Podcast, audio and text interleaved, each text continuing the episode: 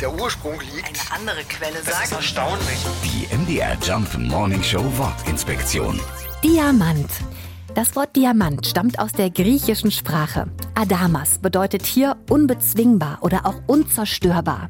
Der Diamant wäre also wörtlich übersetzt der Unbezwingbare. Und das stimmt ja auch, denn Diamanten sind das härteste bekannte Material der Welt. Zum ersten Mal wurden die Edelsteine in Indien gefunden, angeblich schon 4000 Jahre vor Christus.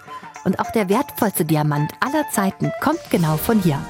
Er befindet sich in der Krone von Queen Mom Elizabeth und soll angeblich über eine Milliarde Euro kosten.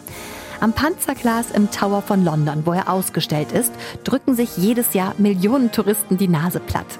Der Legende nach kann er nur von Gott oder von einer Frau getragen werden. Männern bringt er Unglück. König Charles sollte also besser seine Finger davon lassen.